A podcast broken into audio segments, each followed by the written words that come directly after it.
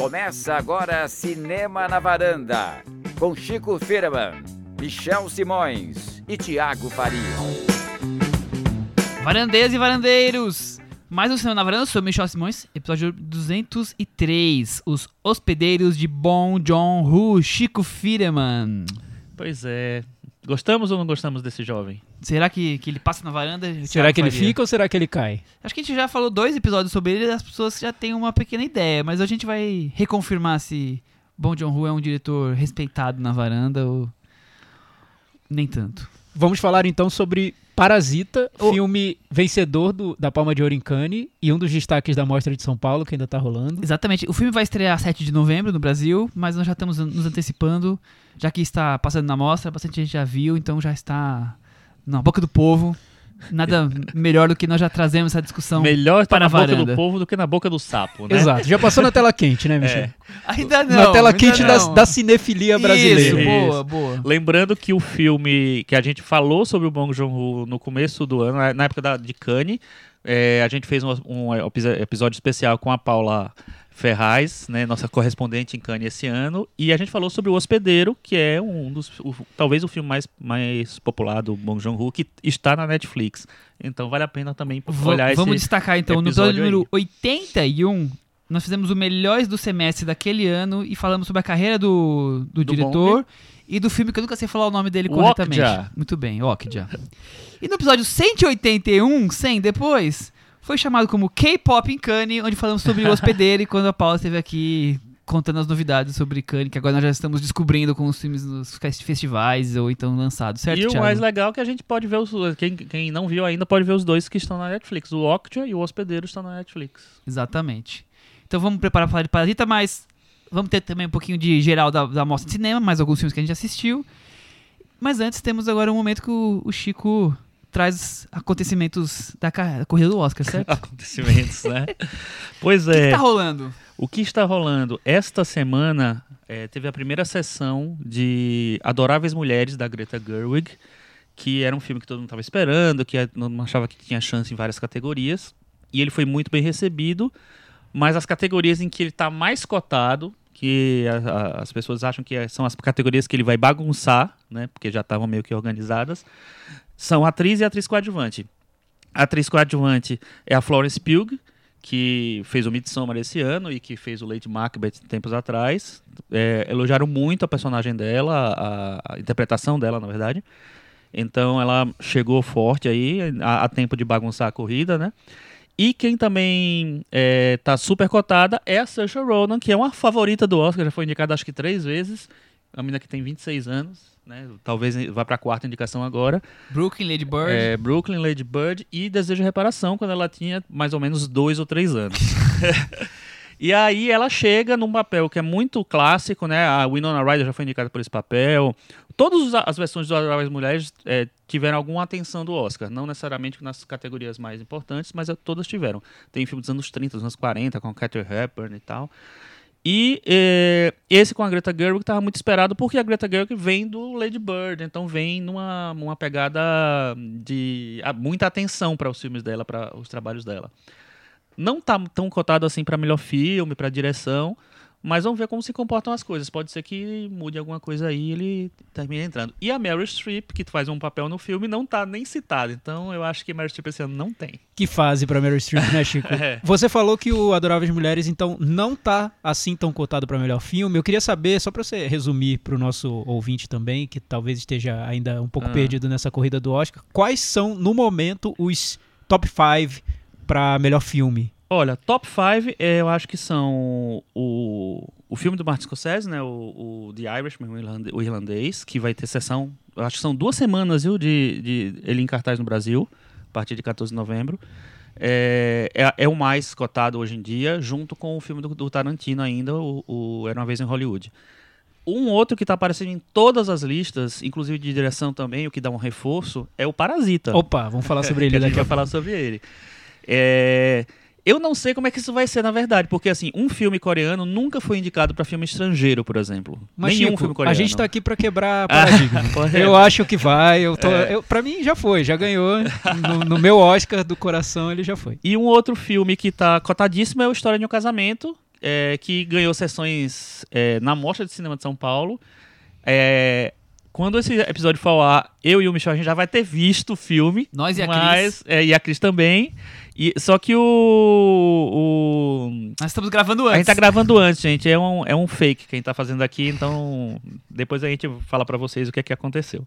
Mas esses são os, os principais. E tem um que tá também cotado, meio que correndo por fora, mas co- bem cotado porque ganhou Toronto, é o Jojo Rabbit. Então, Chico, se o Oscar fosse ocorresse naquele modelo tradicional que a gente conhece da nossa adolescência, com cinco indicados a melhor filme, hoje a gente teria Era uma vez em Hollywood, O Irlandês, Parasita, Jojo Rabbit e História de Casamento. Pra mim tá bom. Olha, é- É, seria mais é ou menos isso aí, mas vamos ver. Talvez entrasse um menor, um, um, um mais discreto, vamos dizer assim, na corrida. Deixa eu ver se tem mais algum que. Ó, tem também. É, não, esses são os cinco principais, dos, eu os acho. irmãos Safdie, né? Ah, mas esse pra melhor filme eu acho que não é, eu acho, não. acho um pouquinho difícil. É. Não, mas se a gente pensar nessa lista de nove filmes, É. aí tem, tem espaço pra, pra surpresa. Não, tem. O Dois Papas tem, tá, tá sendo cotado. O Ford vs Ferrari tá sendo cotado. O Bombshell, né, que a gente falou aqui semana passada, tá sendo falado aqui que ele tem chance. Não que ele, não falamos do filme, né?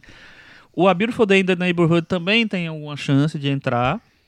E tem, e tem dois filmes que não foram vistos ainda que têm chances. Um é o 1917, do Sam Mendes, filme de guerra. O Oscar gosta, então. E o Richard Jewell, que é o filme do Clint Eastwood, que des- agora tá com essa mania de surpresinha do fim de ano. É, Por que, que o Clint Eastwood só tá lançando esses filmes no- de surpresa no Natal, Ano Novo? Ele não encontrou é um ele, né? filão. Acho que é a distribuidora que fala. Tem chance do Oscar. Antecipa, não tem. É. Passa pra janeiro. Existe também chance do The Farewell, que é um filme que a gente falou semana passada do é, de- é, que é o Aquafina, a, a Aquafina, é, é um filme sobre a comunidade chinesa nos Estados Unidos, então tem uma tá sendo cotadinho e tem o Hustlers, que pode entrar numa vaga meio pop assim do Oscar.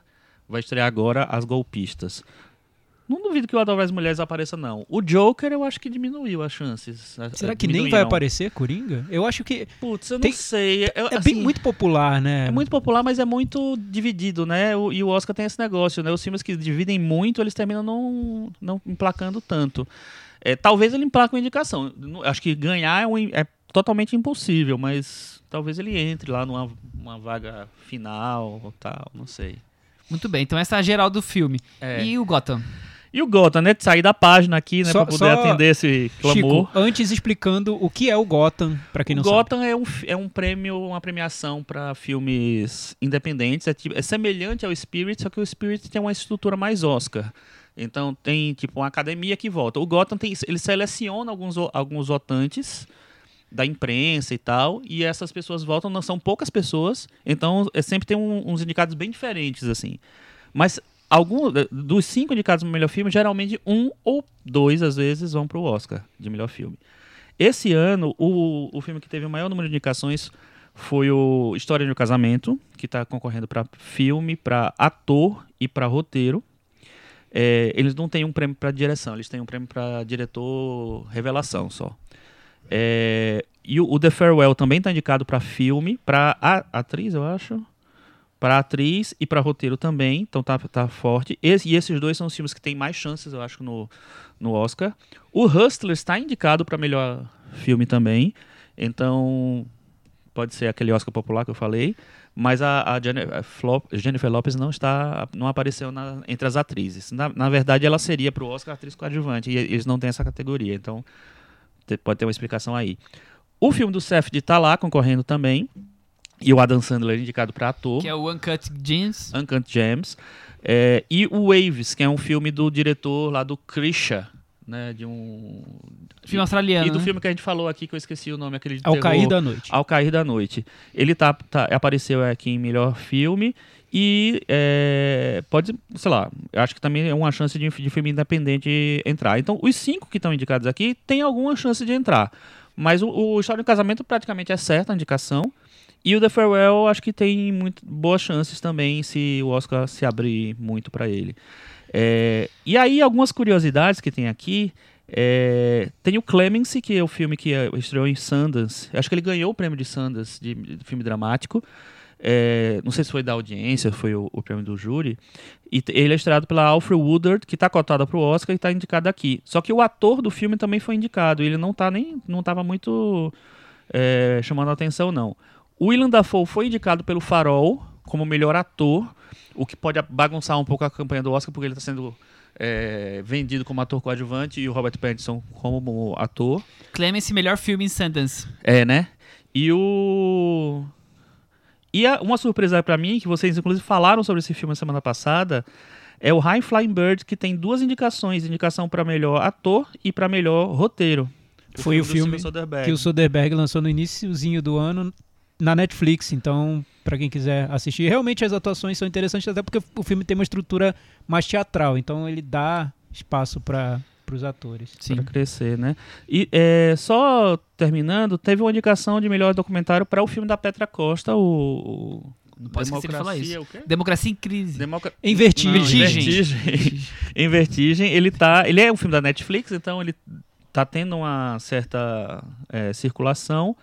É, pode ser uma chance de, de indicação nessa categoria para o Brasil. O Brasil tem, tem umas chances inter- interessantes, porque ainda não saiu uma lista de curtas selecionados, elegíveis, mas falam que o Guaxuma, que é um curta muito premiado brasileiro recente, assim, estaria entre os elegíveis para o Oscar.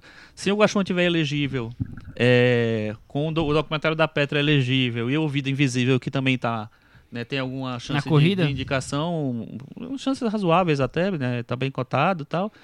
Já pensou o Brasil indicado em três categorias pro Oscar? Seria interessante. Seria ano do Brasil. E, curiosamente, Chico, eu acho que é o ano da Netflix, né? Totalmente. É o, é o ano da virada para eles. Não sei se eles vão ganhar alguma coisa. Seria para consolidar essa tendência, teria que ter a estatueta ali na mão. Mas Uhum. entre os cotados, a Netflix vem com história de casamento, vem com Scorsese. Se eles chegaram com... com Roma favoritaço ano Democracia. passado, esse ano eles chegam com vários, Vários filmes pra ocupar bastante espaço. Sim, né? Parece que eles estão Dolomite tentando. is my name. É, o filme com o Meu nome é Dolomite, nós vamos A comentar gente vai daqui comentar no. Puxadinho, que é o filme com Ed Murphy. Então, parece que a Netflix está tentando jogar em várias frentes para entrar no Oscar. A impressão que eu tenho é essa. É, é, eu acho que isso é- pode ser só um problema pra ela, porque assim, isso pode, acho que, desconcentrar o poder do- das categorias. Tem outro filme na Netflix que também tem, tem chances, assim, menores, porque os outros chamaram mais atenção, que é o The King, do David Michaud, diretor do Reino Animal, com o Timothée Chalamet e, eu esqueci, acho que o Joe Edgerton. Edgerton. É, que também tava meio falado no começo da temporada, mas agora já meio que ficou Acalmou lá um pra pouco, lá, né? pro canto, assim. Vamos finalizando a conversa de Oscar agora e entrar em Parasita, que não deixa de ser um, uma Então, continuação das falar. conversas pro Oscar. Exatamente. O filme do Bong Joon-ho é o oitavo longa dele, se a gente considerar que Tóquio, que é um, um filme coletivo, entre nessa conta. É, acho que vamos para pra sinopse, né? Mesmo assim é o sétimo, então, né? Sim, Mesmo que não tenha o Tóquio, é, é bastante coisa. exatamente. Eu vou precisar falar nome, Michel? Não, nenhum nome. Ai, ainda bem, que eu não decorei os nomes dos Esses coreanos. nomes são- não são muito fáceis, Mesmo né, daquele Thiago? ator que eu gosto muito dele. A família toda desempre... A família toda desempregada. Literalmente vivendo na merda, Thiago.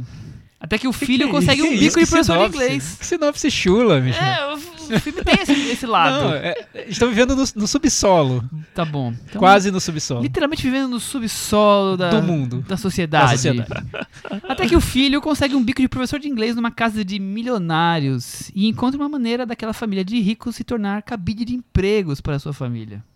Parasitas se infiltrando ardilosamente no mundo dos ricos. Tiago Faria. Interessante a sinopse. É uma sinopse editorializada, eu acho. Eu Você colocou achei. a sua opinião nela. É, Você também acha? achei. Eu acho. Você já colocou um, um O- tracinho micheliano. Um julgamento de, Um de julgamento valor. de valor. foi. Muito Exato. bem. É. Haja preconceitos e preconceitos. Michel, curioso, você falou da, da, da sinopse que é uma família pobre se infiltrando numa, na casa de uma família rica. Basicamente isso.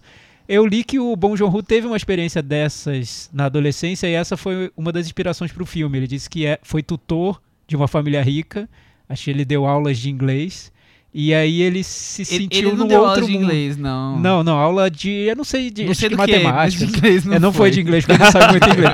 É, mas ele acabou se infiltrando nessa família e aí ele percebeu que era um mundo tão diferente e o que poderia acontecer se ele levasse um a um os amigos dele para também entrar nessa família e daí veio a sementezinha do que seria a ideia do, do filme Parasita. É, ele- eu vi uma entrevista com ele, ele falando que desde que acabou o Snowpiercer, ele tá com essa ideia na cabeça fixa que até conseguir desenvolver um, um roteiro e um filme, né? E lembrando que Snowpiercer, que é o, o filme que O aqui Expresso do Amanhã. ganhou o nome de Expresso do Amanhã, é um filme que toca muito forte nessa questão da divisão de classes. É um trem em que os vagões são determinados pela classe social dos passageiros. Então Uhum. o vagão lá do fundo é dos mais pobres e o vagão lá da frente é dos chefões, dos milionários e tudo mais. Então, ele disse que já estava com essa ideia de falar sobre choque de classes naquele filme, mas ele decidiu levar para um outro contexto. esse- Patamar esse aí. mesmo tema. Ô, Chico, é, Bacurau, Nós, Coringa, Parasita são alguns dos principais filmes destacados do ano. Goste Hum. mais ou menos. Todos eles têm muita violência, muita crítica social. É o, é o cinema representando uma insatisfação global, porque estamos falando de Estados Unidos, Gotham, é, Brasil, Coreia, quer dizer, tá em todos os lados, né?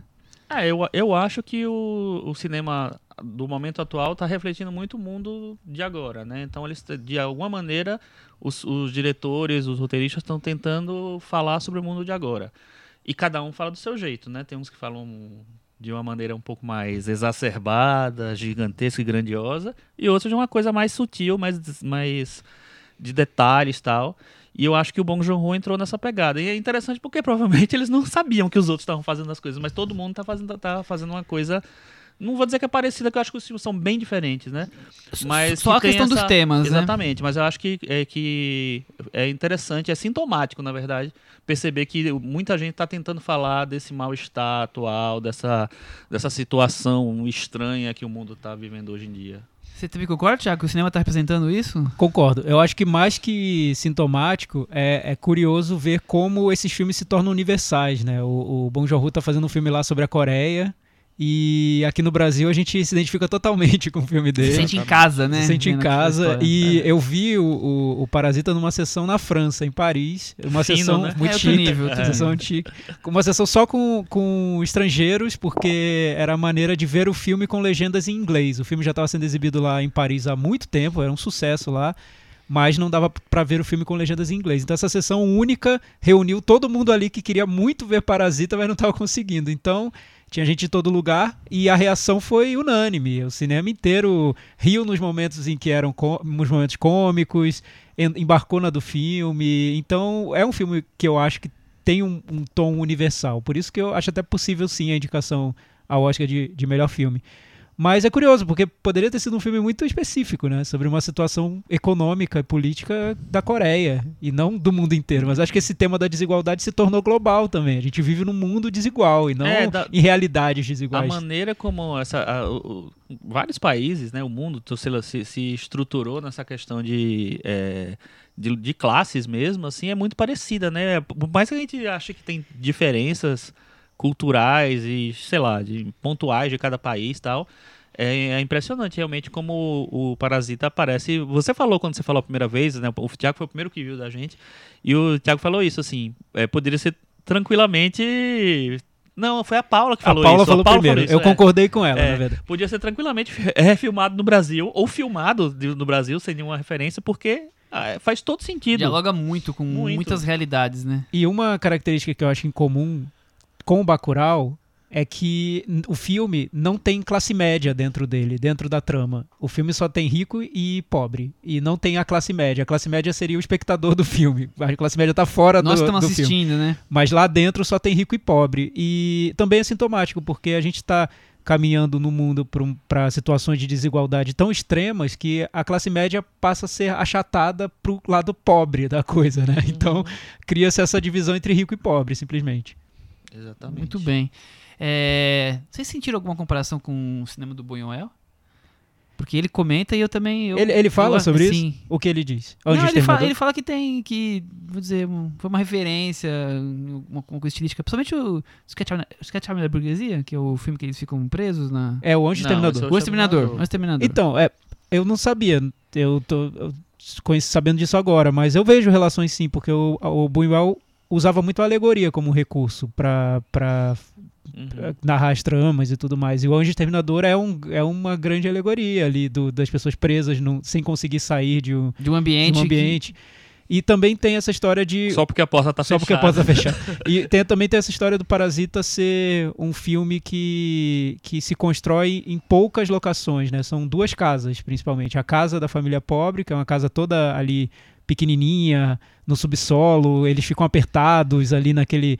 é, te- te- tem que fazer malabarismo para viver dentro daquele ambiente tão limitado. E a outra, uma casa enorme, um- um- quase uma mansão que da família rica. E o filme se estrutura nesses dois lugares. O, o Anjo Terminador tem isso também. Ele, ele é bem econômico na maneira como, como encena a trama, mas na alegoria ele é muito rico. Talvez seja essa a comparação. É, acho, que, eu acho que é por aí. Não, eu acho que essa coisa de ter poucos cenários fortalece o, o- fortalece os dois filmes, na verdade, né?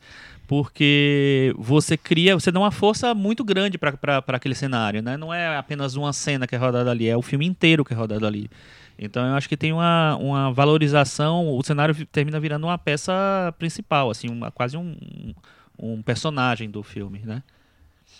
É, então, mas e aí, o que, que achamos de Parasita? Podemos é, começar, já que falamos Ah, do macro, vamos pro micro agora. Então, minha opinião não é segredo, eu já falei várias vezes que eu adoro o filme, eu acho que é, é o meu filme favorito do ano até agora. Claro, pode mudar, tem outros filmes aí que eu não vi, importantes. Vai ver sinônimos. Vamos É, vai ver ver ainda. Sinônimos hoje- Sino- Sinônimos é, pelo que eu vi nas reações do Chico e do Michel, tá cotado aí pro, pro Varanda Awards já, né? É, então tá, tá vamos cotado. falar sobre Vai ele estrear. mais adiante. Vai, estrear, em esse novembro, ano em ainda? Diz novembro. que então, vai. então temos também outros filmes que estão na fila. O próprio Bacurau eu, eu, eu gosto muito, Nós e tudo mais. O que me impressionou muito quando eu vi o, o Parasita é que eu já gostava dos filmes do, do Bong Joon-ho, eu já via nele um, um grande diretor, do- dos diretores mais interessantes que estão filmando hoje.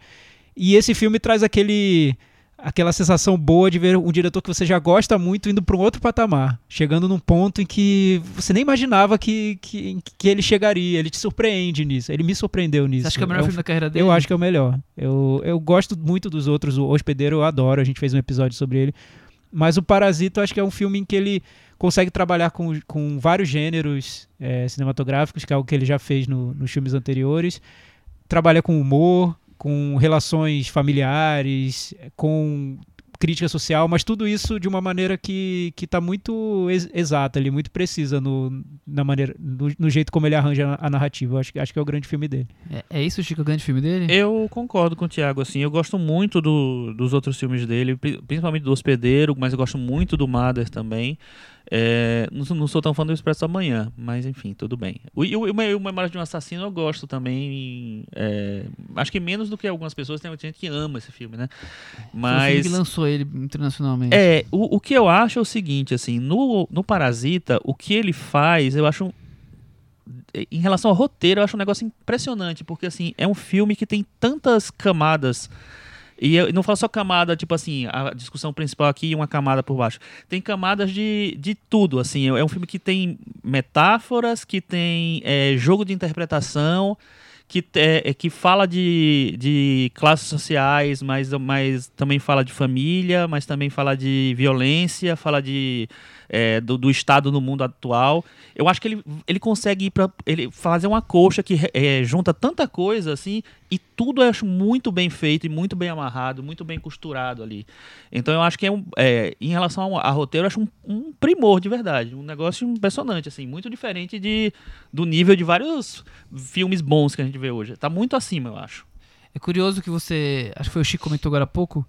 É, como os filmes foram feitos sem um saber que o outro está sendo feito, eu, eu traço um paralelo com nós aqui, porque se você analisar bem, é um filme sobre duas famílias que são duplo uma da outra, né? São é, dois, dois casais que têm dois filhos, um homem e uma mulher, e, e as personalidades são completamente opostas entre, entre o homem de um e o homem do outro, a filha e a filha, mas e como é curioso que tem a família rica, a família pobre e quanto uma encontra a maneira de se tornar um parasita predatório na outra e absorver aquilo, se aproveitar daquilo, ao mesmo tempo que você vê de maneira tão Teve julgamento de instintiva. valor de novo. Agora eu estou fazendo julgamento de valor. fala, fala. de maneira tão instintiva o, o oposto, né? Então, se um lado tá querendo ser tão predatório, o outro lado tão é, como não vou dizer, us- mais do que usando, né?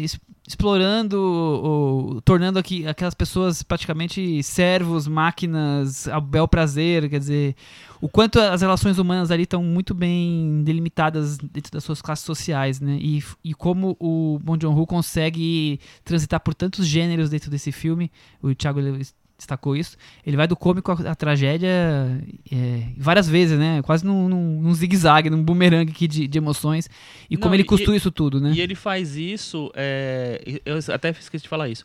E ele faz isso é, sem a, a necessidade da, da, da estrutura de gênero. Apesar de eu ter, ter essas brincadeiras de gênero, você pega o, o Hospedeiro, é um filme de ficção científica, de terror, sei lá, vamos dizer assim. Então, é, é mais fácil você inserir certos elementos ali. Porque tem, apesar de ser um filme que tem um- um- um- uma profundidade, uma temática séria por trás ali, é um, tem um, um filme de brincadeira, vamos dizer ali também. Tem, uma, tem uma, um filme de diversão ali também. Então é mais fácil inserir humor ali, você inserir aventura, você não sei. No, é, no Parasita, não. É um drama, uma comédia dramática, sei lá. Enfim, é um filme mais normal, assim, menos gênero. E ao mesmo tempo ele consegue fazer essa costura do humor pra, é, pra- e, a- e da tragédia de uma maneira tão sutil e tão. é, sutil talvez não seja a palavra, porque. Sutil ele não tem nada. né? Não, eu acho que, é que não é sutil pra gente. Eu acho que pro- pra, pra o espectador oriental, eu acho que é- as coisas são mais, mais tranquilas, essa, essa- esse trânsito entre, entre drama e, e comédia. Eu acho que pro ocidental, eu acho que é menos. É menos. É, é sempre muito marcado o que é comédia, o que é drama. E esse filme ele tem uma costura que é tão sensacional, porque ele vai e ele, ele não. No momento de comédia, ele não tá tirando o peso, sabe, do drama. Não tá, ele não tá diminuindo o filme, é, deixando o filme mais leve para você, só, só para você rir. Você tá rindo, mas o- a, a, a crítica social, o contexto tá todo ali, não sai em momento nenhum. E uma coisa que eu acho impressionante nessa semelhança que você falou entre os, entre os filmes, é que em todos os filmes é sempre uma família ou um grupo de pessoas tentando existir ou resistir, né? No Nós é assim, é é a, a comunidade, É, a, a galera que tá lá embaixo que quer existir. No Bacurau é a pessoa que tá querendo resistir. E nesse filme eles estão querendo existir, porque eles estão lá no buraco e eles ah, encontram uma maneira de surgir, sair dali. Eu, Isso aí, eu Thiago. concordo, Luta de- perfeito. Luta É de isso. pela sobrevivência, sutilezas e extravagâncias. Sim, e, e também o filme, eu acho que ele tá sempre brincando com a maneira como o espectador vê aquela situação, aqueles personagens, e, e sempre levando a reviravolta também pro, pro ponto de vista do filme do, e, e da maneira como o espectador reage ao filme. Porque num primeiro momento a gente encara aquela família mais pobre como uma família de picaretas, simplesmente. É uma família de pessoas que querem se infiltrar numa casa de ricos para se aproveitar da situação e para enfim, para pegar um pouco do, do roubar esses privilégios que, que os ricos têm É o malandro coreano. o malandro coreano. Mas o filme vai aos poucos, com as reviravoltas da trama, que seriam reviravoltas de gênero, porque ao- aos poucos aquela casa dos ricos vai se transformando quase numa casa mágica, assim, uma casa mal assombrada, com entradas secretas, enfim, você vai descobrindo coisas que estavam escondidas no filme. Locações e É, personagens. mas essas surpresas da narrativa, de reviravoltas, mudam também nosso ponto de vista em relação aos personagens. E eles deixam de parecer simplesmente bons e maus, picaretas, honestos, e ganham é, camadas de, de, de personalidade, de sentimentos que tornam, tu- tornam tudo mais complexo. No fim das contas, eu não sei o que é bandi o que é bom e o que é mal no filme. Eu acho que tá tudo tá, tá tudo tá tudo cheio de, de, de, de camadas ali. Mas, mas eu acho também que é, isso, isso que você falou da- das as, as reviravoltas, as, revelações ao longo do filme vão mudando a gente. Mas eu acho que desde o começo também o Bong Joon-ho ele, ele cria um laço é, entre os personagens, entre a família pobre, é, que é muito muito real assim. E, não- e não é nada piegas, né? É muito natural, real, é forte. Você percebe a relação dos personagens, você percebe que eles, eles são muito é, unidos ali, que tem uma, uma unidade naquela família. Ah, ma- Mas ele, sim, eles, tudo bem dar golpe pra poder sair daquela situação e tal. Mas assim, o, o golpe vem com a família junto. Então eu acho que tem uma, uma coisa de autopreservação e de lutar pela família da maneira que dá. É, que eu acho muito bonito do filme. Eu acho, a- eu acho muito, muito legal a relação Nesse dos ponto personagens. lembra, lembra o Coreda com o assunto de família, né? Sim, Tem com um pouco essa, sim. essa estrutura da família de golpistas e como o filme vê essa família, sem, sem tanto julgamento. Mas uma coisa que me chama a atenção é isso, como ele consegue em, em diversas abordagens tratar do primitivo. Ele trata do primitivo nesse ponto que o Chico está levantando, quer dizer, de você aceitar eticamente fazer coisas erradas para um bem maior, que seria o bem da sua própria família, como outras questões que eu vou evitar os spoilers, que são primitivas, que, que entregam é, conceitos ou preconceitos dentro das pessoas por coisas simples, completamente inesperadas, e isso talvez seja um dos golpes de genialidade que o filme tem. Então, quer dizer, de coisas tão primitivas você consegue debater questões como classe social, questão como relação familiar, o quanto ele consegue brincar com um monte de coisa tratando de maneiras que nem sempre nós estamos acostumados a enxergar. E eu acho e outra coisa que eu acho que mostra a complexidade do filme é como ele, ele ao, ao mesmo tempo em que ele tá retratando essa coisa da família que tá lutando pela, né, pela sobrevivência e tal, e a família que é golpista, que tá dando, tá, tá enganando a outra, ela ele não é, ele nem glamoriza isso e ele nem, nem é condescendente com isso, ou seja, ele não tá dizendo assim, ó, tudo bem você fazer isso porque você é pobre, você tá lascado, você pode fazer essas coisas. É, e ao mesmo e também de jeito nenhum ele tá ele tá é, celebrando isso, né? Tá, tá não, acho que eu falei igual, a mesma coisa duas vezes.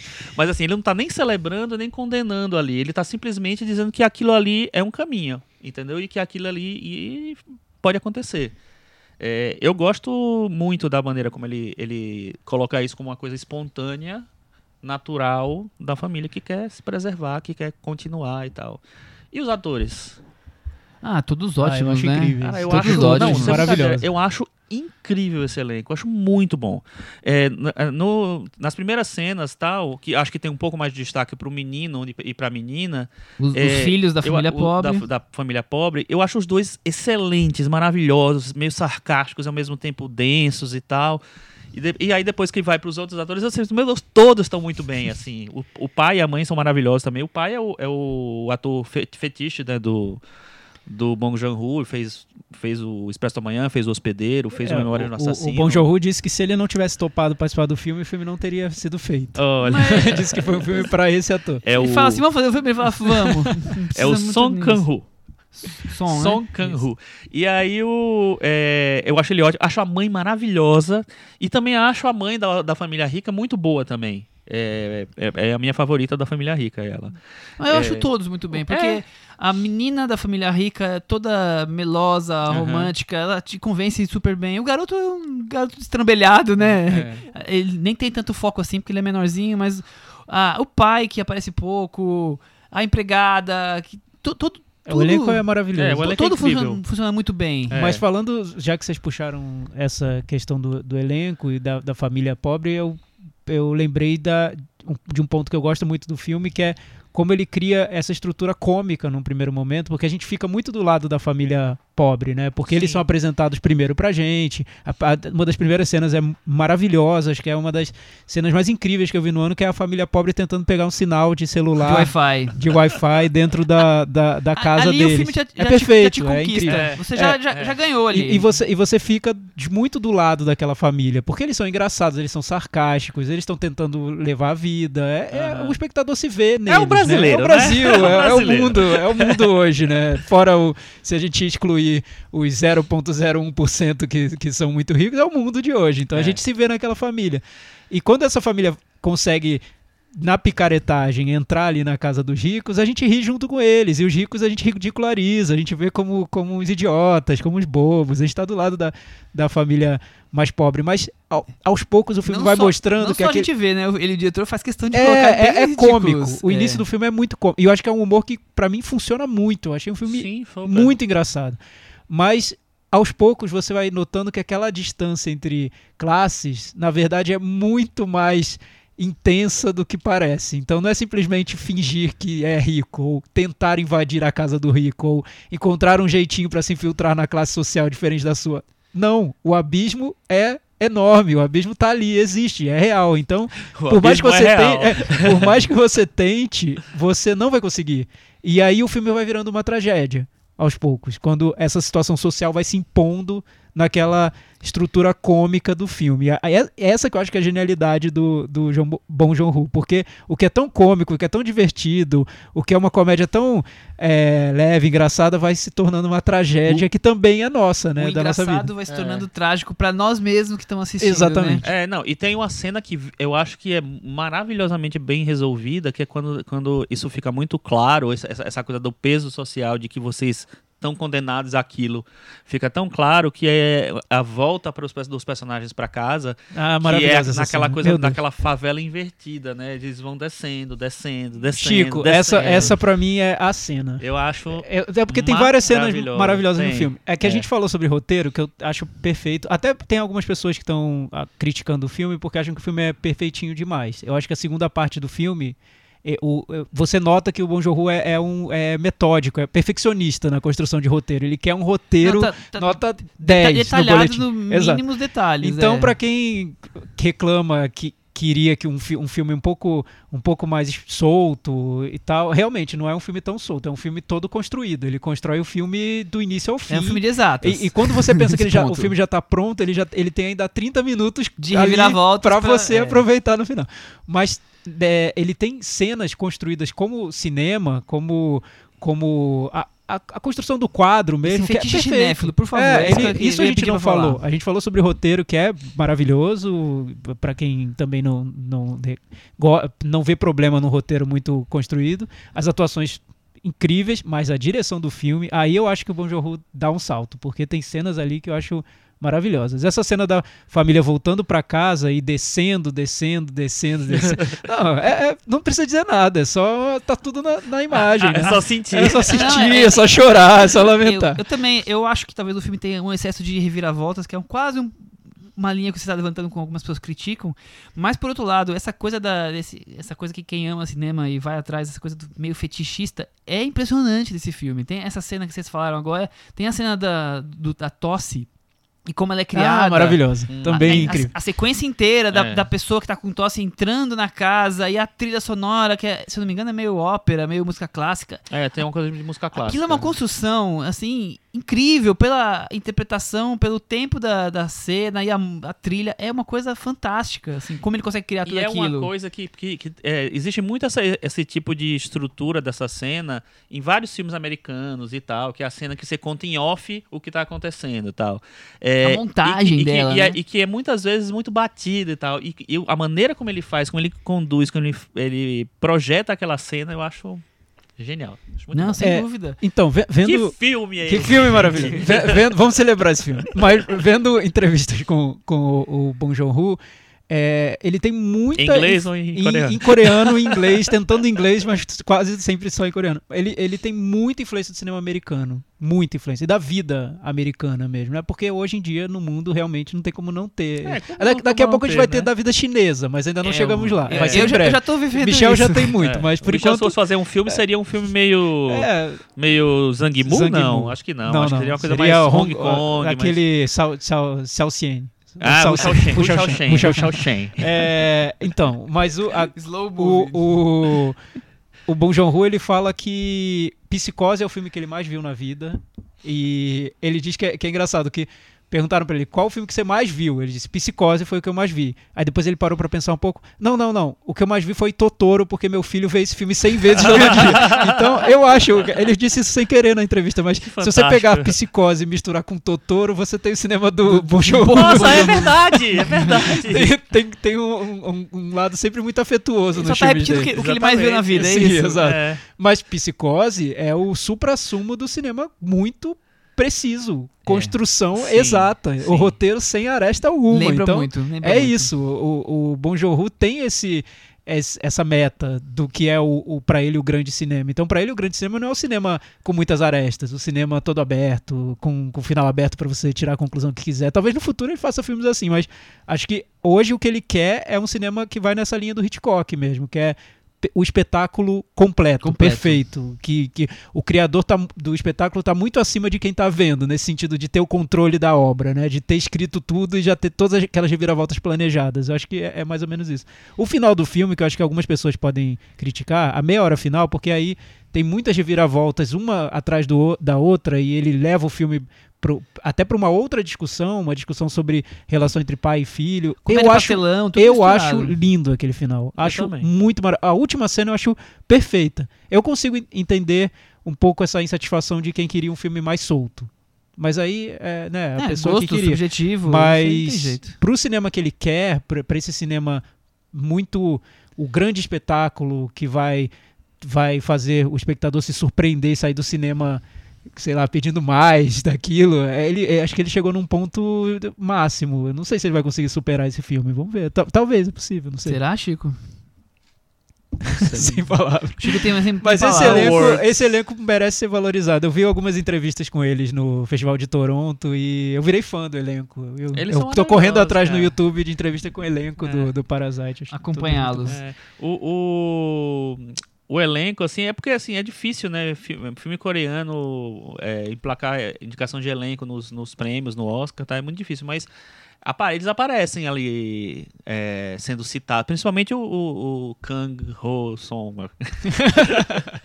porque é o ator mais conhecido também e tal. Tem, tem, tem como, só uma dúvida de, de quem não sabe tanto assim sobre premiação. Tem como eles serem indicados ao prêmio de elenco, por exemplo, ou não? Do, o, o, Tem, o se o filme for, for lançado até, até dezembro e, vai, ser- e já Não, mas- foi, Mas tem ser. alguma coisa tá a ver per- com o sindicato americano? que só Então- pode ser ator americano? entendi. Não, é- eu acho, eu acho A que Fernanda eles- Montenegro tenho foi, o Roberto. Benini, acho Não, que não, não, deve mas ter, é- não. ele tá perguntando do, sindicato. do SEG, né? Ah, pro SEG, pro É, SEG, o desculpa. SEG não tenho desculpa. certeza. Talvez as pessoas tenham que ser filiadas. É, acho que SEG sim. Ah, Eu sim. não tenho certeza Que absoluta, não. Acho que o SEG precisa ser do sindicato, tem razão. É, não sei. Eu vou, pesquisar e respondo semana que vem.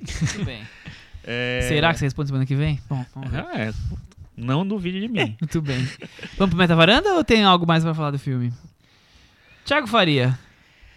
Ah, então.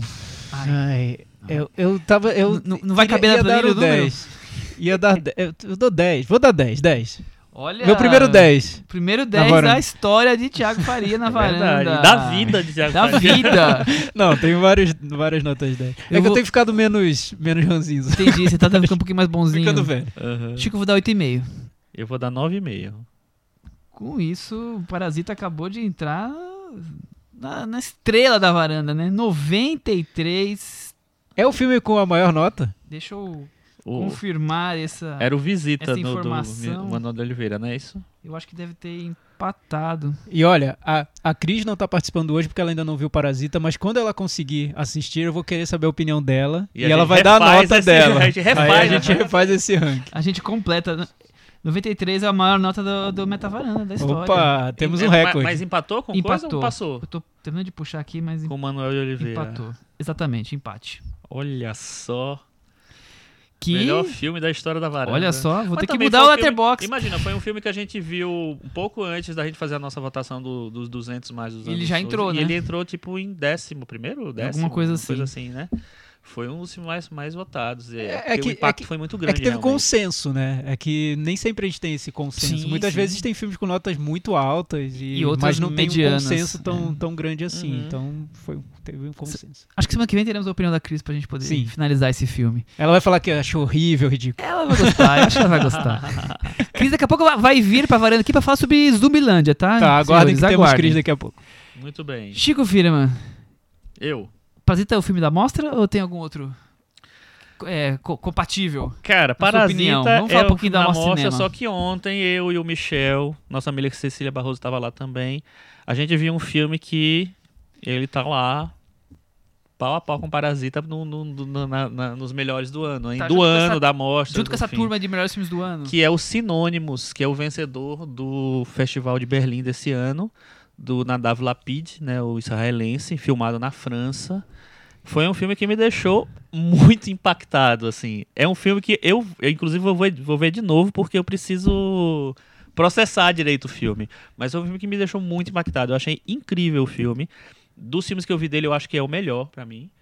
É, e eu eu tô, eu tô muito apaixonado por esse cinema meio solto, que é a história do coisa, do cinema de fluxo, sei lá.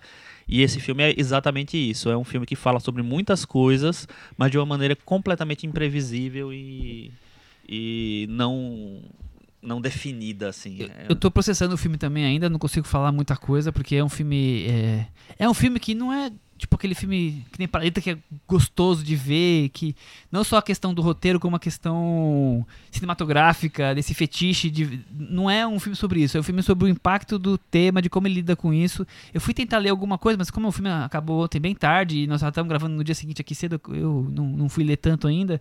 Mas eu descobri que é um filme autobiográfico, que o, o, Israel- o diretor israelense morou um tempo na França e, e não quis quis tentar se afastar do, do seu país, do seu idioma, da sua nacionalidade, e, e o filme é sobre isso. E também é um filme que seria uma continuação, não, um curta que ele, primeiro curta que ele fez seria uma continuação desse filme. Ele nunca pensou que, que Ah, faria esse filme e, e depois ele acabou voltando, mas ele já tinha esse personagem na cabeça e ele fez um curta que, que hoje juntando seria uma continuação do outro. Então acho que são coisas interessantes. Eu, claro que eu quero ir atrás do curta agora, com certeza. Mas é um filme muito sobre identidade, sobre pertencimento, não pertencimento, sobre é, querer se afastar, aquela coisa do o jovem rebelde, mas um jovem rebelde num outro patamar, um jovem rebelde com com conceitos, com temas, não simplesmente rebeldia por ser contra a família. É um filme é um personagem que é rebelde contra a sociedade que tá ali, que se impôs, exército, família. É, é um filme muito poderoso. E tem um exercício de metalinguagem ali, porque ele conta histórias para o, o amigo que ele faz na, em Paris. E ele fala que ele pode ficar com aquelas histórias, porque o amigo escreve, e depois ele pede as histórias de, De volta, volta. porque são as histórias dele. Então tem um, um, um- um exercício de metalinguagem fantástico ali. Eu- é um filme muito complexo. Eu vou ver quatro vezes para poder, pra poder Lem- chegar à minha Tá Lembrando- pra estrear dia conclusões. 21, junto com A Vida Invisível, com o filme do Woody, do, Woody Allen. Vai estrear Previsto, então é. esse ano ainda, então muito possivelmente estará no Varanda Awards. O diretor, só lembrando, ele fez um filme chamado Policeman, Uhum. que é bem legal, eu Nossa, recomendo é. que vocês Entrou corram no atrás. nosso top 200. Entrou no top 200. É, e fez outro chamado A Professora do Jardim de Infância, Que teve uma até um remake é. americano. Esse filme também é muito bom. É. Eu prefiro o Policeman, mas Eu o, também, A Professora eu eu acho também. um filme... eu- se- eu sempre, também. sempre um filme... Eu não sei se o sinônimos é assim, que eu ainda não vi, mas um filme... Os filmes dele tem muito essas, essas discussões sobre a sociedade, com muitas ideias. Sim, muito- tem são muito filmes que isso. ficam na, Tem na cabeça Esse do tem mais espectador. do que tem mais que os outros. outros ainda. é. É. E, e tem questões, inclusive da maneira de filmar dele, que ele sempre faz coisas diferentes. Esse filme começa com uma, uma pessoa correndo no, no frio de Paris e a, a primeira cena. Então é, é uma câmera na mão. é, E uma ideia é, na cabeça? uma- não. uma câmera na mão focando nas coxas da pessoa correndo. De, de roupa, de calça, mas. Sabe, é, você vê o, o pulsar da corrida pela, pelos, pelas pernas. Então já, já ali já é o filme que te fala. É, tem algo diferente aqui. É né? um E- diretor intenso. né? Exatamente. Dá pra Intenso. colocar nessa, nessa, Boa. nessa categoria intenso, junto com o Intenso. Kleber Mendonça, né? Com, Sim, com inclusive o Kleber Mendonça. Filho disse que é o melhor filme do ano. Sim. Na opinião Olha, dele. Então aí pesou. Tudo bem que o filme é distribuição, é, é, o produtor é o mesmo produtor do filme dele, Ah. mas isso aí a gente Tá, tudo bem. releva, Releva. porque o filme é bom mesmo. Chico, o que mais teve de muito bom na mostra até agora? É, eu vi também o filme do Elias Suleiman, um novo, chama O Paraíso Deve Estar Aqui, Deve Ser Aqui, que eu achei muito bom também, muito bom. É um filme de. de... Outro filme de Cannes, né? de Cannes, de, de situações. É um filme, é um filme em que o Elias Suleiman aparece vivendo várias situações cotidianas que ele trata com aquele sarcasmo que não tem igual dele é, e, e que servem como crítica social, como crítica do, da indústria do cinema, como crítica de tudo, né? como crítica e como observação. É um filme delicioso de assistir, eu adorei, adorei realmente, assim, achei muito bom. É, eu vi pela primeira vez Tiago Faria, um filme que inclusive foi o Tiago que me inspirou a ver, porque ele botou numa lista, da- na, naquela lista que ele apaga, ele faz, né, a cada 10 anos ele faz uma, umas listas lá e apaga as listas, mas eu salvei. Tava Aí, guardadinha. eu fui, eu fui atrás desse filme que era o Água Fria, do Olivier Ah, Sayá, que tá na mostra, tá no, no- na retrospectiva do Assayá, e que eu, por um motivo ou por outro, nunca consegui ver. Eu baixei o filme, o filme não tinha encanto nenhum pra ver, eu baixei o filme, demorei pra ver, perdi o HD, Aí baixei de novo, mas não vi e tal, não sei o que lá. Aí apareceu no- a chance de ver no cinema. Ah, vou ver no Ah, cinema. maravilhoso. Vi no cinema e virou um, um, um, um dos, um dos grandes filmes dos meus últimos anos. Assim, acho um filme lindo, Lindo, né? Lindo. maravilhoso, fantástico, incrível e soberbo.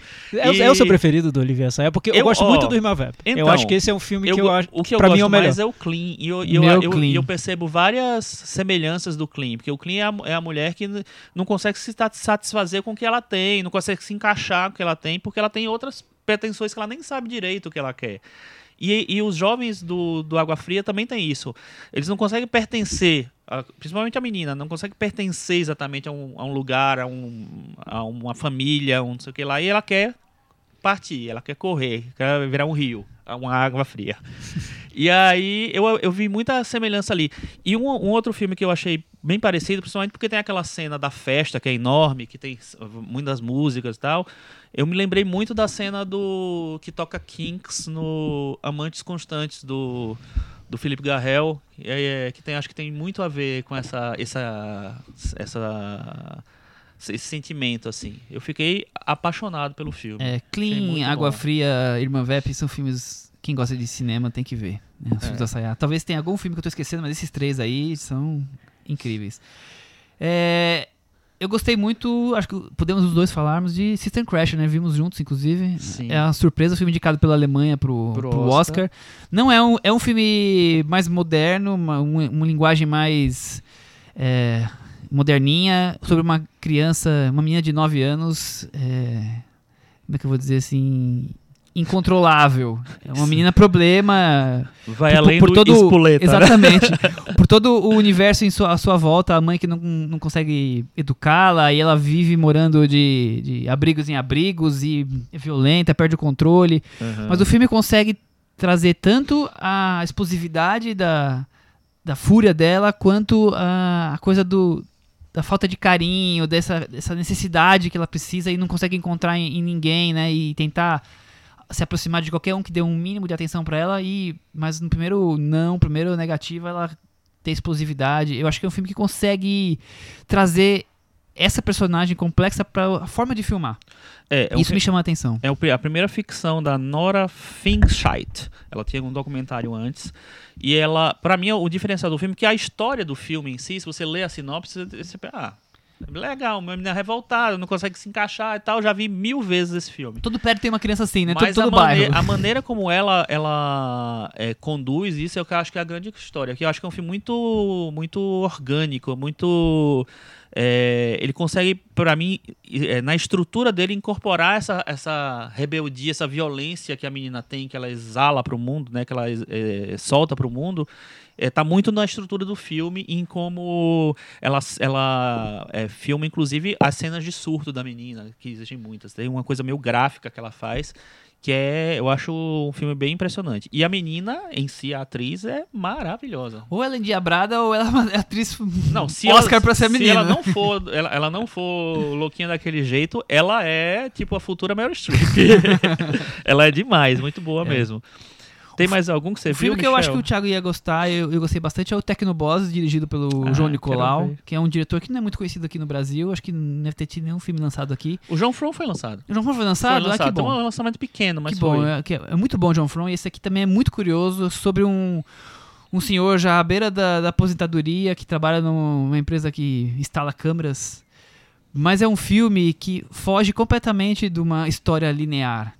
Tem a história desse personagem se relacionando já com o seu mau humor, com o mundo, mas é um filme que toda hora ele tá no carro e cantando uma música que tem a ver com ele, que é uma música que, ah, assim, que representa o que ele tá vivendo naquele instante do, do filme. E cada uma tem um estilo, então tem pagode, tem heavy metal, e é um, vinho- um velhinho todo rabugento, mas ao mesmo tempo que nos cativa. Então esse filme meio imperfeito, meio estranho, quase como se fosse um filme de sketches, assim, funcionando, mas com humor tão, tão próprio do João Nicolau que é muito diferente do que a gente vê também no cinema comum. Você assistiu? Ah, Chico? ah, ah, não. O qual, qual- O, o Tecnoboss. Não, ainda não. Vou assistir quarta-feira. São tantas emoções, né? São tantas emoções e eu tava só pensando aqui nos filmes que eu vou falar. Fala você. Ah, eu- é, mas o, o Tecnoboss eu vou ver porque eu adoro John From e eu, e eu quero, tô muito é, empolgado para ver o Tecnoboss. É, rapidíssimos de filmes que eu achei interessantes. Tem um filme chamado A Verdadeira História da Gangue de Ned Kelly, que é do Justin Kurzel, que é o, o cara que fez o, Macbeth. o Macbeth, né, com o Michael Fassbender. Esse filme, ele conta a história do Ned Kelly, que é um, um bandido australiano, é meio clássico do, do, do século XIX, é, já, que já foi levado ao cinema algumas vezes, e ele faz é, um, um cinema meio estético e meio... Tem uma, uma coisa meio Sinfonia do Caos ali, uma, que ele faz uma, uma ópera rock, uma, uma ópera punk rock, sei lá. É, que eu achei interessante, assim. Eu já vi que muita gente achou, ficou meio com reservas ao filme, porque ele, ele tem uma coisa meio imponente, solene O e tal. Macbeth já é assim, né? É, mas eu acho que nesse filme cabe mais, ele é. encontra um caminho mais, mais consegui ver. interessante. É bem interessante o filme. É, e tem um elenco ótimo. Tem um filme que é muito curioso. Eu nem sei até agora se eu achei ele bom realmente ou não, mas ele é muito curioso. É, chama Cocody Cocodei. Na verdade é Cocodei, não é Cocodá. É, e é um, um filme que ele apresenta uma situação né, do- de um casal que perde a filha e depois ele vira um filme de estrutura de, de, de terror, meio feitiço do tempo, em que as coisas vão voltando.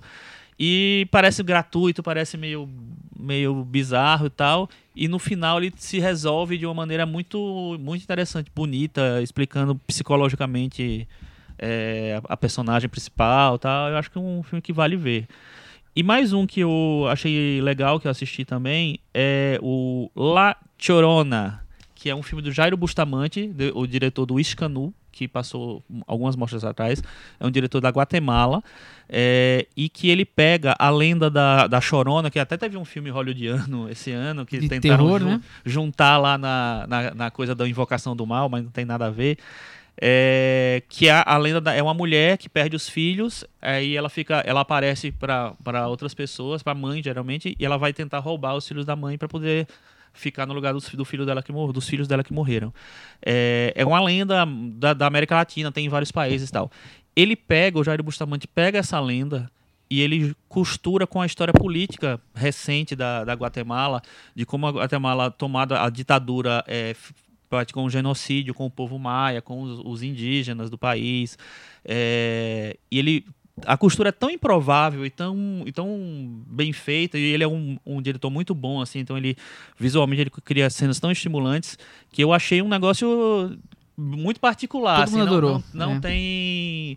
é, não, não vejo filmes parecidos, assim, que conseguem juntar essas duas coisas. É um filme que merecia circuito no Brasil. Muito bem. Eu vou só finalizar com um filme brasileiro que eu gostei muito, que é o Pacarrete. Ah, O filme ganhou 250 prêmios em É. Gramado, foi muito elogiado e eu achei um filme delicioso. É interpretado pela Marcela Cartacho, que é a eterna Macabé. Macabea. É um filme sobre uma personagem, segundo o diretor, é meio inspirado numa uma pessoa real que morava na cidade onde ele nasceu, cresceu.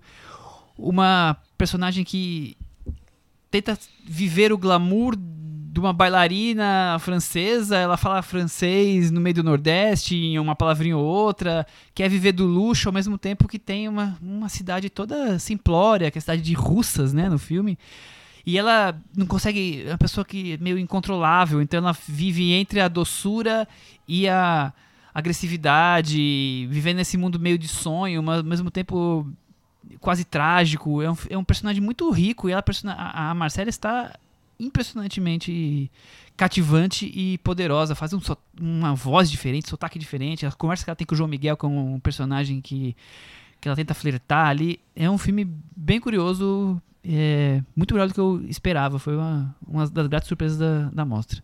Coisa boa. Certo? Vamos então agora para fugir um pouco de mostra e falar um pouquinho de outros filmes do Puxadinho da Varanda. Tiago, você tem alguma coisa para trazer, né?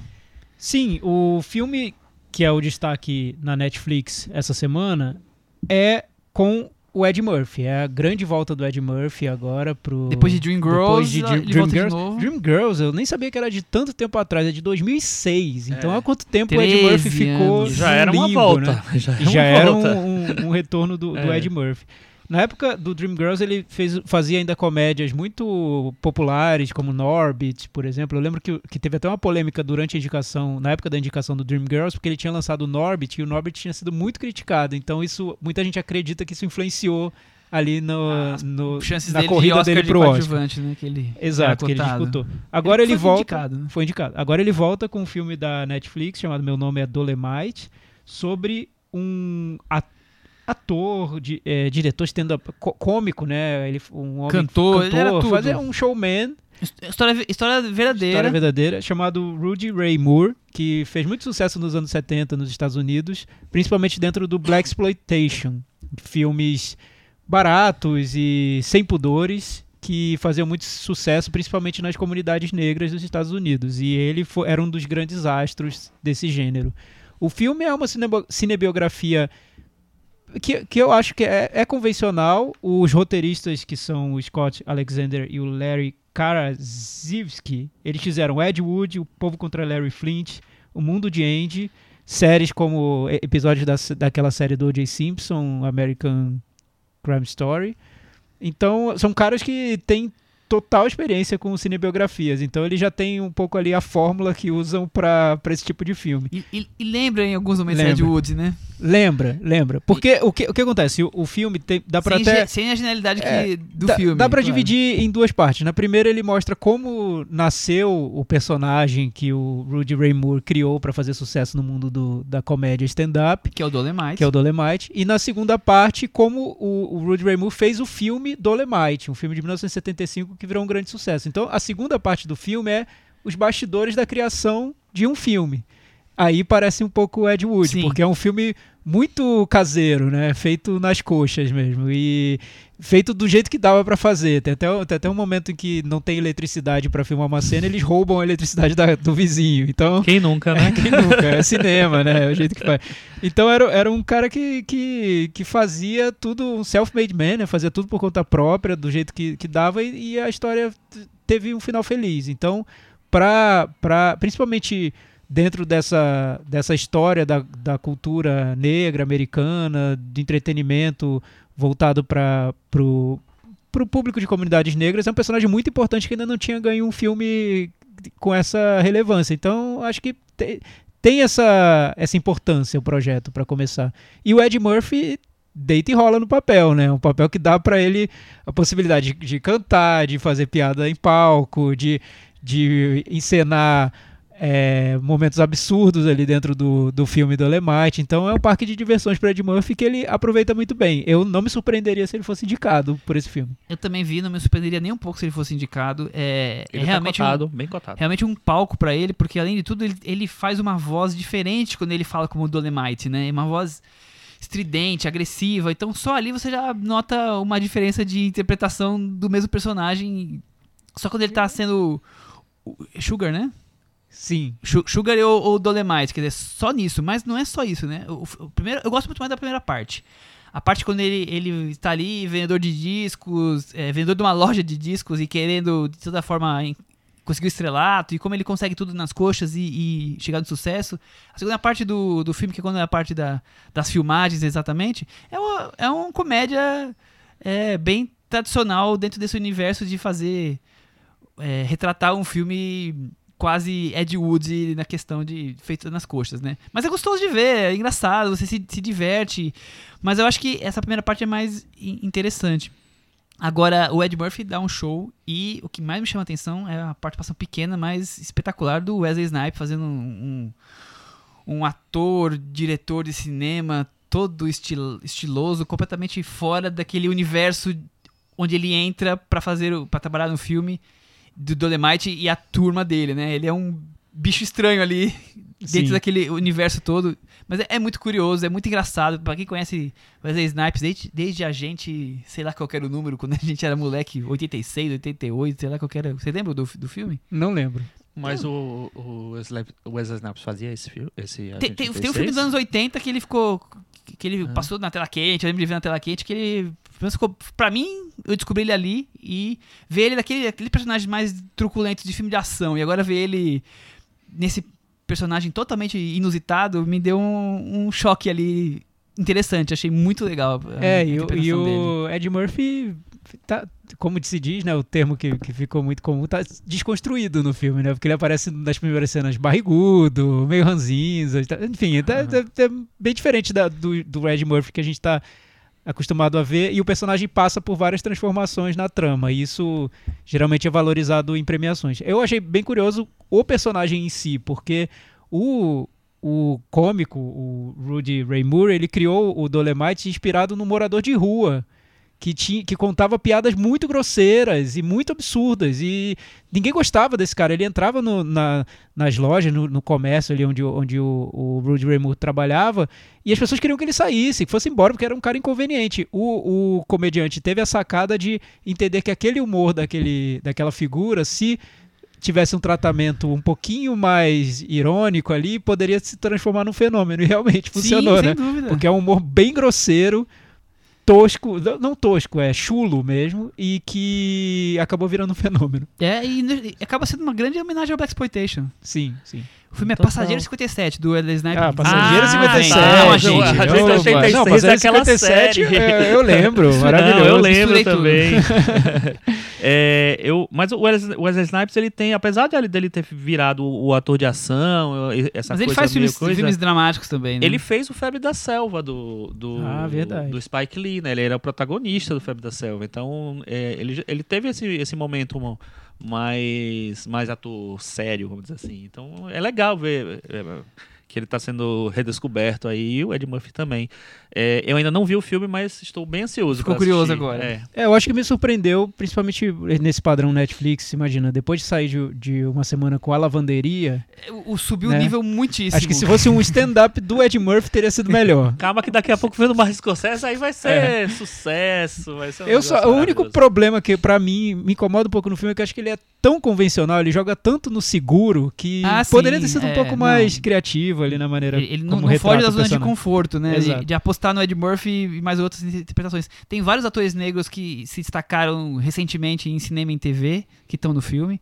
Então, desde o ator do. Ah, agora eu não vou lembrar o nome da série que ele faz, o Pinot Noir lá. Da Unbreakable Kimmy Isso, Schmidt. exatamente. Então tem, tem uma turma grande aí de, que tem se destacado. O, o Snoop Dogg tem seus bons momentos. O Snoop Dogg tá numa fase de fazer filme, É, né? é, é participação bem especial dele. Vamos agora Legal. chamar a Cris para, para a varanda. Cris, vem aqui com a gente. Conta pra gente como é que foi a sua experiência com Zumbilândia. Vem, Cris. Pois é, então finalmente estreou o filme mais aguardado do ano, né? Mais que o Farol, mais que tudo. Zumbilândia 2, Atire Duas Vezes, que é um, um, um novo conselho que tá na lista do personagem do, do Jesse Eisenberg, o Columbus, que é uma listinha que ele faz de sobrevivência aos zumbis. E é, esse é só um dos elementos que tá de volta em relação ao Zumbilândia 1, que tinha sido gravado acho que há, há 10 anos, né? Em 2009 e com a Abigail Breslin novinha tal. Todo o elenco tá de volta. Woody Harrison, Jesse Eisenberg, Ab Abigail Breslin. Bill aí- Murray. Não pode dar spoiler, Michel. Tá no trailer. Ai, meu Deus do céu. E a, e, o, e a Emma Stone, reza a lenda que, na verdade, o problema da demora da, dessa continuação foi o boom da Emma Stone com La La Land e com outros filmes, assim, por isso que demorou pra eles conseguirem reunir o elenco de volta. Mas é isso, todas as coisas boas do primeiro filme estão de volta e eles conseguem é, fazer piadas, eu não digo que novas, mas dá, dá um- uma versão mais fresh pra, pra brincadeira do, do zumbi, da gangue que, que tenta sobreviver àquele mundo de zumbis e que tem um, um código muito, muito certinho para que tudo dê certo. Tem participações especiais bem bacanas, tem, por exemplo, a Rosária Dawson, que tá hilária. E, enfim, tá divertidíssimo o filme, imperdível, nos cinemas. Filme do ano? Filme, filme do ano. Filme de zumbi hollywoodiano, nerd do ano, pode ter certeza.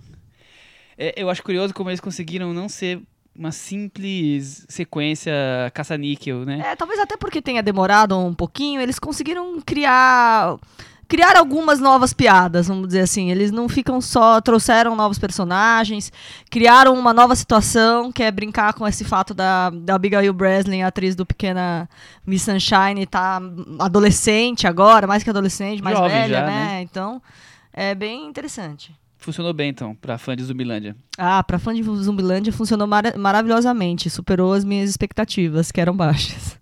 Que, já que você chegou agora, conta pra gente o que você viu da mostra esses dias. A gente já falou de Pacarrete, que eu sei que você viu. Algo mais, você lembra? Eu vi Pacarrete e achei o filme, assim, redondinho, é, super... é, su- super singelo, super, é, assim, é, digno em relação ao personagem. É aquele filme, assim, que ele não... Como é que eu posso dizer? Ele não, não, não, não cria histórias paralelas, então ele fica bem focado na história dela, né? Então ele é muito, muito redondinho, muito bonito, muito, muito legal. A fotografia, com a fo- fotografia muito legal com uma trilha super bonita, super maravilhosa, assim. Então, Pacarrete é um dos filmes que eu, que eu mais gostei da mostra, recomendo. É... Agora chegou aquele momento, né, Chico? É o momento cantinho do ouvinte. Com Tiago Faria. Sim, Cantinho do Ouvinte. Você viu que agora ele só, ele só começa quando você faz. É, É, eu espero eu com o. Thiago Faria. É, é muito, é muito estrelismo, né? Cinemanavaranda.com, deixem comentários por lá. No episódio passado falamos sobre a Mostra de São Paulo e foi muito legal a reação do- dos nossos ouvintes, Michel, porque muitos vieram à mostra por causa do Cinema na Varanda. Gente, tem uma Ah, lista achou enorme de pessoas. Eu achei super legal. É, tá É. influenciando a, a vida das pessoas desse jeito. A gente já comentou semana passada já de algumas pessoas que a gente encontrou, né? Mas acho que vale comentar de É, novo. eu acho que vale sim. Eu, eu encontrei o Jackson, que falou que veio com a mulher dele. Ele estava lá no- numa sessão no Cinearte é, e falou assim que estava conhecendo o Cinearte porque a gente tinha indicado o Cinearte no, no, no podcast. E ele veio, passou o final de semana, viu alguns filmes e tal. Muito legal ter encontrado, foi um prazer. E encontramos, o- eu encontrei o Vincent dos- também encontrou? um dos maiores nomes aqui da, dos, dos ouvintes da varanda. É, ele veio, se me cumprimentou rapidinho porque ta- é, tava meio apressado, acho que para ver outro filme, não lembro. É, falou que tinha encontrado você também e tal, e foi muito legal, assim, é- essa coisa de, da- das pessoas descobrirem a mostra. Descobrirem não, porque a mostra tá lá, né? Só incen- ser incentivadas a virem, né? Incentivadas a- A é. Ana Porto disse que foi a primeira vez na mostra por nossa conta. É, Tem uma lista gigante de pessoas que falaram que, que vinham. Ontem eu encontrei o, o Vitor, que ele não me falou o sobrenome, então fica um abraço pro Vitor também, que foi lá conversar comigo rapidinho na fila dos sinônimos. Então tem uma lista grande aí de, de varandeiros influenciados para Muito ver a- legal, o muito festival. Legal, ó, por exemplo, ó, temos o comentário da Sofia. Pessoal, há praticamente um ano, tempo em que escuto o podcast de vocês, sou super grata pelas críticas cinematográficas, dicas de filmes e inúmeras risadas, que devem inclusive me parec- fazer parecer uma louca enquanto escuto o podcast na rua. Gostei particularmente do relato de vocês sobre a montagem das listas de filmes para a mostra, na qual fiquei super feliz por encontrar pontos em comum com o que eu mesma faço. Porém, triste por saber que estava na mesma sessão do Wasp Network que o Michel, sendo que encontrá-lo ao vivo poderia ter salvado a minha avaliação da sessão, já que também senti muitas falhas na obra e poderia ter sido um grande presente, tendo em vista que era o dia do meu aniversário. Olha, Oh, Michel, poxa você não deu esse vida. grande presente para a Parabéns, nossa ouvinte. Sofia! Sofia, parabéns. Tá. Aproveitando o embalo da mostra, as lembranças do episódio sobre Kanye com a Paula da RT Features, que a meu ver foi o melhor do ano. Então ela tá falando sobre o episódio em que a Paula veio contar sobre os bastidores de Kanye. O 181. E ela veio dizer que tinha visto um filme incrível chamado Parasita. Lembrem. A, a possibilidade de um presente de aniversário tardio. O que acham de um episódio contando um pouco sobre a organização da própria Mostra de São Paulo? Como, como costuma ser a seleção de filmes, tendências, curiosidades, etc. Muito obrigado pelo podcast de vocês.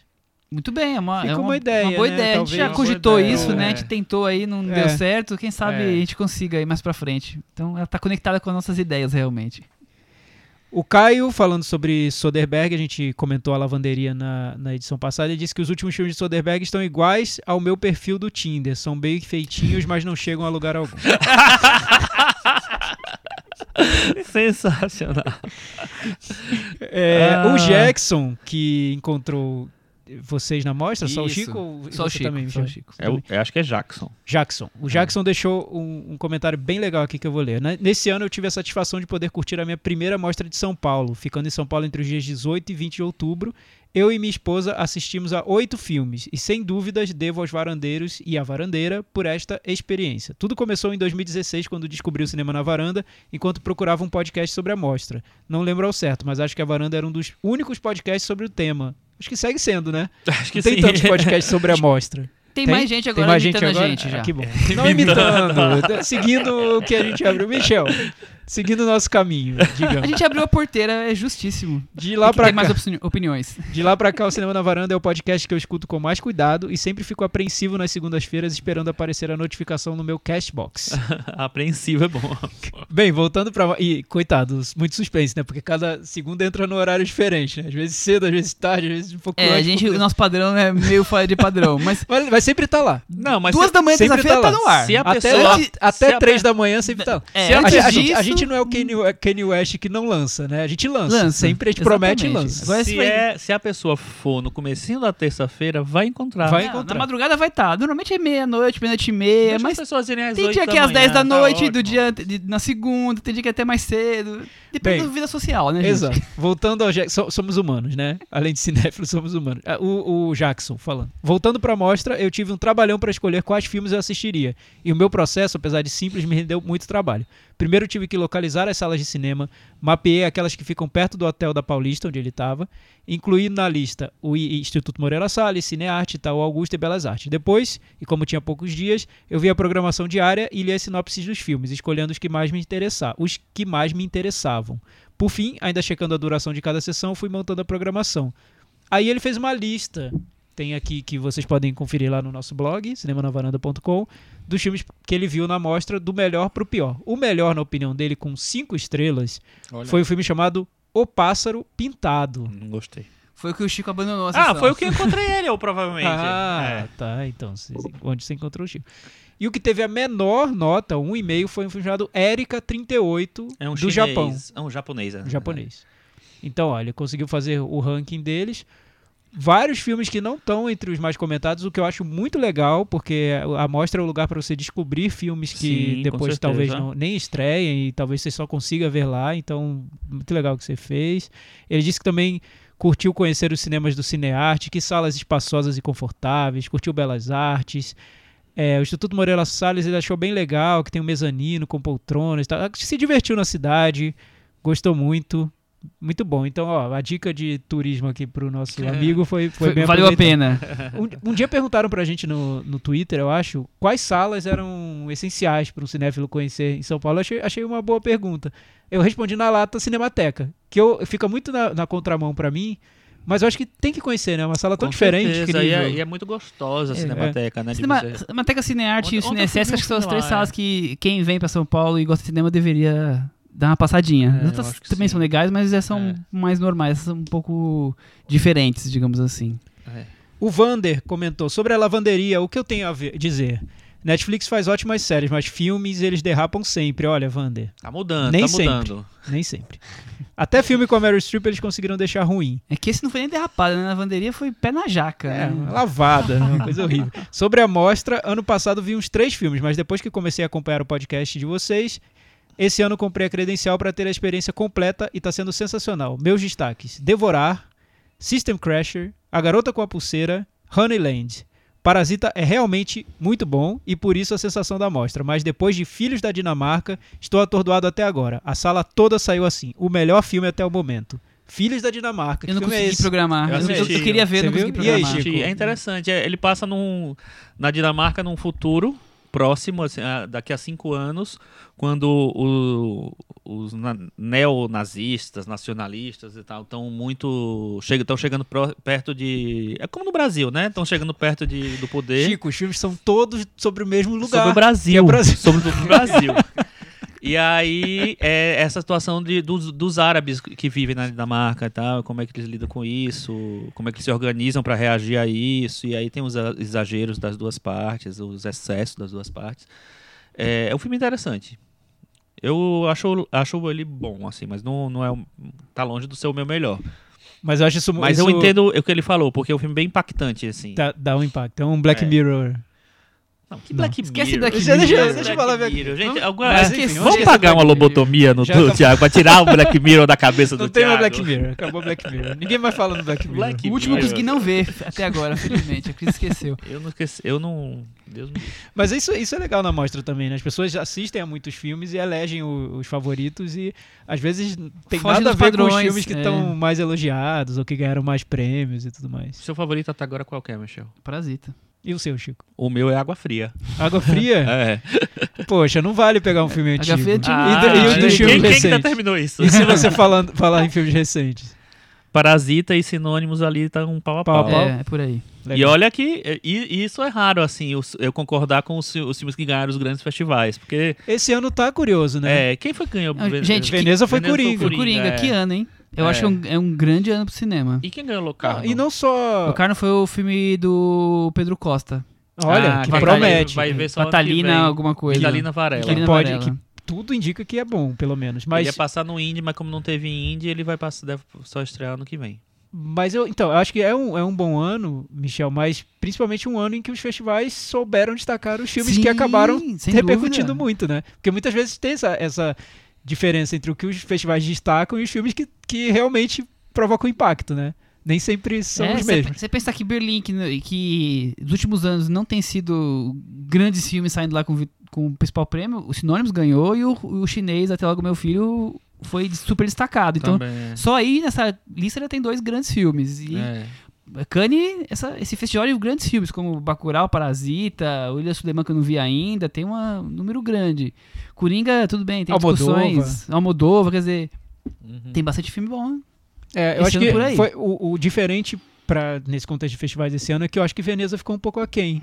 Veneza tem- tinha se destacado tanto nos últimos anos. Claro, se a gente levar em conta que pra muita gente Coringa é uma obra-prima, então Veneza E- mandou muito bem. E o Mas na Polanski seleção- elogiadíssimo que a gente É, nem viu ainda, enfim, né? mas eu, eu um senti pouco. Cannes um pouco à frente, Ah, Berlim sim. surpreendendo com um filme que tá sendo muito elogiado, É, Cannes, o ano passado, a gente, a gente falou que Cannes deu uma volta por cima, né? Que, que tinha uma seleção incrível. Esse ano, eu acho que também tem uma seleção muito boa, né? Pelo tu- tudo que a gente já viu Muita até coisa que a gente já agora. viu, claro que também não foram todos os filmes. Tem Claro, tipo, o mas filme do assim- Irasaca que ninguém nem lembra que viu. O É, Frank, mas eu nem fui ver. O filme do que se- Dardenne também não Sim, foi. mas filmes que se coisa. destacaram em mostras paralelas e Mas tem mais. filmes de impacto do O ano. filme ali. do Ira Sachs é o seguinte: se tivesse um botequinho, era um filme do Hong Sang-soo. O filme chama Frankie. Frank. Frank. é. Basicamente, Isabelle é a. Isabelle Huppert e a família dela é, andando pela pelas montanhas de Sintra, na, em Portugal, é, e conversando. Ah, eu tenho que ver. Tem que ver, tem que ver. Basicamente Fica é isso. tranquilo que vai estar no top 10 da Caiado Cinema esse ano. Pode ter certeza. Ah, eu tenho que ver esse Não filme então. Eu não vi, mas já sei que vai estar Não lá. sei se vai. Michel já soltando quem, a vai acidez. quem vai estar é o Bruno Dumont. Também vai estar lá, com certeza. E o Bruno Dumont, Michel? Eu não- Fala um eu tweet. Não gostei muito, não. Eu achei interessante. Eu achei a, primeira, a segunda parte mais interessante. Porque é mais. É mais. eh, Tem uma coisa mais. Paga mais o, o mais ingresso conf- do. Sim. De quem vai ver Joana Dark, né? Acho Joana Dark. Quem vai, ver o é. quem vai ver o Bruno Dumont fica mais satisfeito com a, Com a primeira parte. Quem vai ver Joana Dark fica mais As- feliz Dois em um. com a segunda. Dois É, em um e todo as- mundo sai As feliz. cenas da igreja são, são lindas, Eu esteticamente não sei se todo mundo falando. sai feliz, Não. não. Mas Não, muita gente saiu da sala, inclusive. Muita sai gente- da sala feliz. É. Muita gente saiu da sala durante Sai o filme. feliz da sala. Sai da sala porque, ó, sai feliz porque vai comer, É, vai feliz namorar, porque o restaurante vai ver tá aberto uma coisa ainda. lá, sei lá. Vai fazer xixi. É, fazer xixi deixa muito, muito feliz a gente. Até semana que vem. Tchau. Tchau. Tchau.